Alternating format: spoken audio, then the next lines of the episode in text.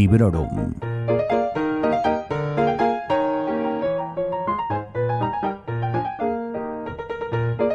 Hola, bienvenidos y bienvenidas a una nueva reseña en Librorum Podcast. Soy Vanessa y hoy os quiero hablar de una novela que no me ha gustado, pero que no he abandonado porque quería llegar a ver el final de la historia. ¿Os ha pasado alguna vez? Imagino que sí. A mí no me pasa muy a menudo, porque cuando un libro no me gusta, me doy un tiempo, que suelen ser unas 50 páginas, según qué ocasiones llego a las 100, y si no me convence, a otra cosa. Pero la biblioteca de la medianoche no me permitía apartar los ojos de la catástrofe que tenía ante mí. No podía dejar de mirar en el interior de ese cajón desastre al que cada vez el autor iba echando más y más trastos, del que rebosaba la cacharrería de datos sin importancia y que daba tumbos sin ton ni son por lugares aleatorios. Quiero decir también que puse una encuesta en redes sociales en la que os preguntaba si os apetecía escuchar una reseña sobre este libro que no me había gustado. Los resultados fueron clarísimos a favor del sí. En Twitter, un 89% votó Dame critiqueo, frente a un 4% que optó por el nunca negativo, y hubo un 7% que quería ver lo que habían votado otras personas. En el caso de Instagram, que os recuerdo que es la red social amable, el 100% votasteis pidiendo carnaza, porque hay que ver cómo sois. Primero, ficha técnica. Matt Haig escribió The Midnight Library en verano de 2020. Mi edición es en digital y en inglés por Canongate. Cuenta con unas 300 páginas y la tenéis en castellano con el título de La Biblioteca de la Medianoche, editada por Alianza en 2021 y traducida por Miguel Márquez. Fue un superventas en 2020 que ganó premios, que ganó por ejemplo el premio de Goodreads al mejor libro de ficción en ese año y, y, esto en principio, ya lo sabéis, lo votan los lectores y las lectoras. Sin duda es una novela muy bien valorada por el público y por la prensa especializada, pero como en todo, tiene que haber excepciones y yo soy una de ellas. Recuerdo que en su momento lo vi por todas partes. Y sé que descarté su lectura por algo que no recordaba en el momento de empezar a leerlo. Pero cuando llevaba unas pocas páginas, el recuerdo ya vino a mí. Eh, pero me doy cuenta que no quiero deciros eh, cuál es el punto de partida de la historia, cuál es esa cosa que a mí me provocaba rechazo, porque a lo mejor alguien considera que es un spoiler.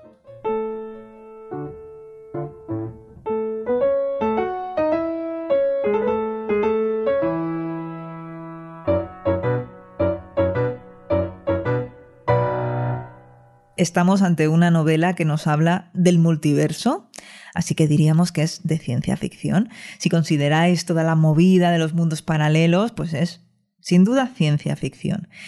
Pero la manera en la que se nos presenta es tan poco plausible y tan a lo loco que tiendo a decir, probablemente de manera errónea, que es una novela de fantasía, aunque luego me autocorrijo.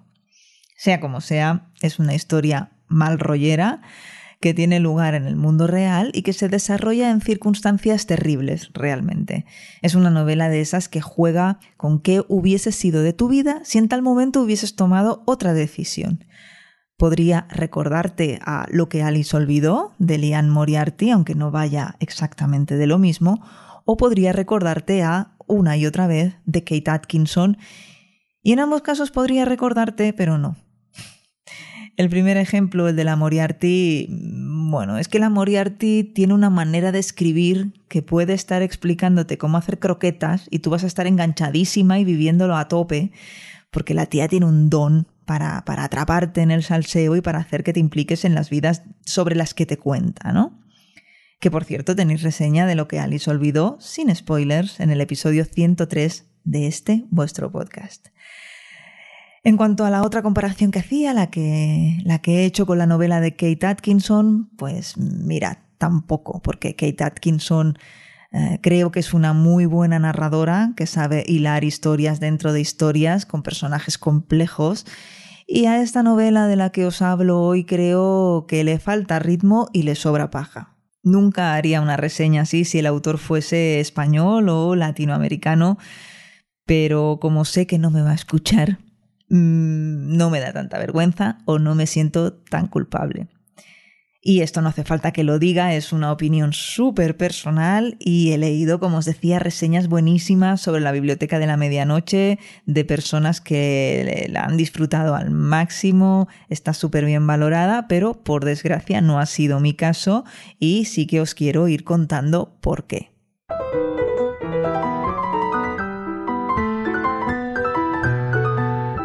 Sin ánimo de convertirme ahora en esa persona que todo lo saca de quicio, y que se ofende por todo, sí que me parece un poquito romántica la manera en la que el autor nos presenta un grave problema de salud mental. A mí personalmente me ha hecho sentir incómoda.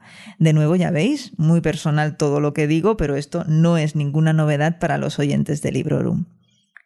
Lo que más me ha sorprendido del caso es que tras leer la novela leí que el mismo autor había padecido estos problemas tan serios, así que sinceramente aún me sentí más descolocada. Primero porque no me gusta cómo trata el asunto y segundo porque en ningún momento consigue emocionarme. Está hablando de cosas muy tristes, de cosas muy profundas y no me tocó ni un pelo de la cabeza mm, emocionalmente hablando. Y me da pena, por lo que os acabo de comentar sobre el autor, que además es un chico que está poniendo el foco sobre la atención eh, a las enfermedades mentales, sobre todo entre los hombres, que buena falta hace, y probablemente si leyese entrevistas suyas o fuese a verlo alguna presentación me caería fenomenal. Pero por desgracia esto no va de opinar sobre Matt Haig como persona, sino sobre su novela La biblioteca de la medianoche. La protagonista, Nora Sid, va a poder ver vidas alternativas a la que ha tenido o a la que está teniendo, en la que es terriblemente infeliz. En un momento de inflexión muy serio en su vida, un momento trágico y doloroso, accede a una biblioteca, vamos a decir una biblioteca mágica, en la que encuentra a la bibliotecaria de la biblioteca de su colegio de cuando era pequeña. Es una figura tipo Yoda, que sabe muchas cosas, que dice pocas, y que a la hora de la verdad ahí te las apañes. El libro más importante que caerá en sus manos es The Book of Regrets, el libro en el que están todas las cosas de las que Nora se arrepiente o que cree que debería o que podría haber hecho mejor. Es un libro, al parecer, más terrorífico que cualquier libro de Stephen King y Nora quiere evitar a toda costa volver a cogerlo una vez ha visto la lista de regrets. La novela es súper mega explicativa. Hay momentos en los que ves a Nora explicarle a alguien por qué hace tal o cual cosa sin necesidad. Hay otros momentos en los que, estando en una de estas vidas paralelas, un novio de Nora o su propio hermano le explica al respecto de sus padres, de sus gustos, de lo que sea, como si efectivamente se lo explicase al lector, que es lo que está haciendo. Pero lo jodido es que se nota mogollón, que te dan ganas de gritarle al personaje haz la tuya, olvídate de que estoy aquí, mm, porque no sé a quién narices le estás contando eso si ella ya lo sabe. Y a mí ya no mm, os estáis dando cuenta porque me estoy empezando a alterar que estas cosas me sacan de quicio. Y le pongo enseguida la etiqueta de, de mal escritor, pero así en lo que dura el chasquido de los dedos.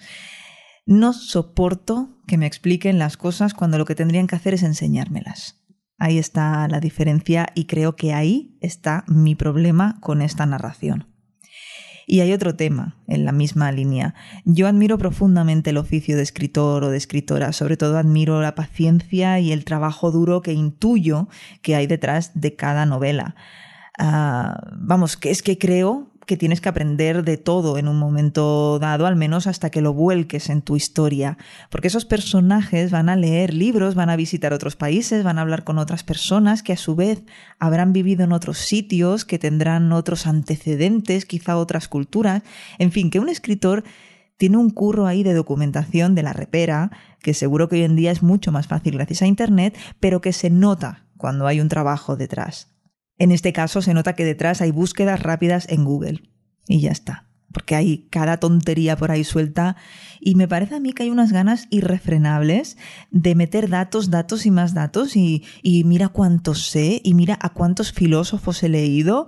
Mm, hay un momento en el que no sé por qué, en lugar de ya ir hacia el final de la historia que ya toca, él se entretiene a pasar por las vidas posibles o alternativas de una manera pseudo rápida, no lo suficiente, y empieza a soltar una de datos aleatorios relacionados con sitios que dices, mm, por favor, deja, deja de hacer el ridículo ya. Y para las que lo hayan leído, me refiero, por ejemplo, al momento Sitches. Eh, bueno, todas estas citas, reflexiones, referencias a ética, a filosofía, a sus propias opiniones sobre el bien y el mal, y, sí, me estoy refiriendo a las del autor, porque canta muchísimo, le restan fluidez a la narración y, ritmo al conjunto del libro. Un ritmo que ya de por sí es irregular. Es muy rápido al principio, hace que la cosa pinte bien, que te atrape en parte, pero hacia la mitad y el final del libro se hace muy pesado y muy molesto. Pero lo dicho, yo quería llegar al final, quería saber si Nora iba a poder tomar una vida alternativa, si iba a quedarse para siempre en la biblioteca o si iba a darse cuenta de que en el fondo su vida no era tan terrible. Que sí lo es. No nos pongamos ahora happy flowers, esta chica tiene una vida de mierda. Luego ya, moralejas, positivismo loco, todo el mundo es bueno, mm, lo que queráis, pero una vida de mierda la tiene.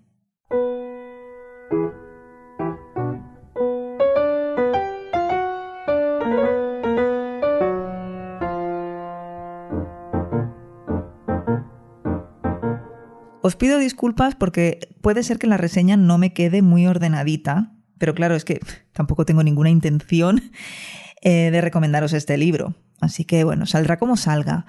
Y voy a seguir enumerando otros problemas que yo he encontrado en el libro, por ejemplo, la inverosimilitud. Aunque sea una novela de fantasía, hay reglas y sobre todo hay reglas si la novela de fantasía o de ciencia ficción, ¿veis? Ya me estaba otra vez, eh, transcurre en el mundo real. A ver, tú vas a otra vida, a tu otra vida posible, una de tantas, porque hay muchas, y ocupas el lugar de tu otra yo. Tu otra yo, magia potagia, pues ya no está. Ya no está porque estás tú. ¿Dónde está la otra? Bueno, eso da lo mismo. Pero eso da lo mismo, eso me da lo mismo a mí, como lectora. Tú, como tu tú alternativa, no piensas, ostras, mi otra yo, ¿dónde está? Que tiene una hija, un marido, una vida entera, que vengo yo aquí y ocupo su sitio. Y luego, claro, ella llega a los mundos paralelos estos, que no sabe ni cómo se llama el marido si me apuras, y el marido como mucho le dice, ¿qué pasa? ¿Que te duele la cabeza? no sé, hijo, que si yo llego a mi casa un día y un ejemplo, veo a mi vecina Marta y que se está acercando por la acera y le digo a Carlos, ¿esa quién es? ¿Por qué se acerca a la puerta de nuestra casa? Eh, vamos, una de dos, o se piensa que estoy de coña, o coge el coche y me lleva a urgencias, vamos, en menos que canta un gallo. Y ya no hablemos de si te quedas un tiempo en un mundo paralelo en el que continuamente la gente de tu alrededor se da cuenta de que no te estás enterando de nada. Porque Nora es Nora. Está viajando por sus otras vidas como una turista o como una espectadora a la que de pronto le suben al escenario y oye, sigue con la obra de teatro bueno, con la obra de teatro o con el concierto como Front Woman en una banda de rock, en un sitio rollo Rock in Rio, donde luego tienes que dar una entrevista y empiezas a inventarte paridas y sales triunfadora. Es que, vamos, es súper inverosímil todo lo que hace esta pava. Mm, se supone que cuando haya pasado un tiempo en esta nueva vida alternativa, olvidará la suya, que es su vida raíz, olvidará la biblioteca e integrará en su ser y en su memoria todo lo que tiene que ver con esa vida en la que se ha metido de ocupa. Pero bueno, ya lo veremos. Ella va por ahí buscando el mejor escenario posible, la vida más cercana a la perfección y ahí quiere quedarse. Pues oye, ¿cómo mola, no? Pues no, porque la manera que tiene de llegar a esa biblioteca no mola nada y no mola que te lo pinten así. Y os podría decir más cosas. Mm, por ejemplo, que la psicología del personaje principal, que tiene treinta y pico de años, es la de una niña de seis. Os podría decir que intenta introducir un personaje nexo entre ambas realidades, aparte de la bibliotecaria, y para mi gusto, queda como un pegote.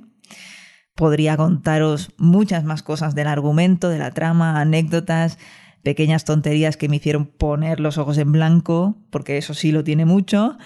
Pero bueno, tampoco es plan de hacer leña del árbol caído. Ah, bueno, esperad, que hay una cosa buena. Los capítulos son cortísimos y me lo leí solo en seis días, combinándolo con otra lectura. ¿Veis? Y no está tan mal.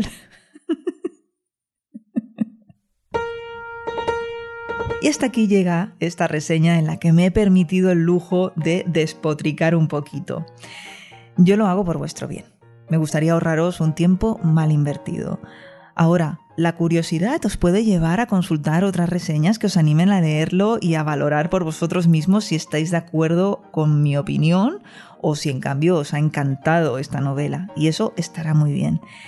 Yo os doy las gracias, sea como sea, por estar ahí, como siempre, por vuestro feedback, por los mensajes que me hacéis llegar tan bonitos, como es por ejemplo el caso de Eva Fernández Díaz, Ana Guardando Amapolas, Marie Monier o Pilar Rodríguez Camas. A todas os mando un fuerte abrazo y os doy las gracias por vuestro cariño, que ya os digo es recíproco. Os recuerdo que todos y todas podéis decirme cosas, siempre de buen rollo, por favor, en Instagram, en Twitter, en la cajita de comentarios que encontráis en todos los posts en sons.red barra librorum, también en ebook si queréis, etc. Os espero en la siguiente cita, que espero que pueda hablar de cosas que sí me hayan gustado, aunque ya os digo que me lo he pasado muy bien también hoy con este tipo de reseña, como dirían los jóvenes, hater. Y nada, que hasta pronto y felices lecturas. Que nadie se me moleste. Acabas de escuchar Librorum, un podcast alojado en Sons, red de podcasts. Encuentra mucha más información de este episodio en nuestra página web, sons.red barra Librorum. Y descubre muchos más podcasts en sons.red.